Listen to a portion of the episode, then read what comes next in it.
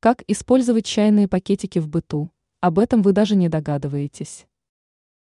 Многие люди привыкли выбрасывать чайные пакетики сразу после приготовления любимого напитка. Мало кто знает о том, что такие пакетики могут стать спасением в некоторых делах. Защита растений. Цветы радуют людей своим внешним видом, однако вредители могут испортить впечатление. Если их не побороть, то растение может погибнуть. Для защиты цветов от вредителей можно прибегнуть к использованным чайным пакетикам. Нужно лишь дать им высохнуть, а затем разбросать заварку у клумбы. Если повторять данное действие каждые 6 месяцев, то вредители не будут больше беспокоить. Очищение посуды. Не всегда магазинное средство справляется с жиром и загрязнениями на тарелках и другой посуде.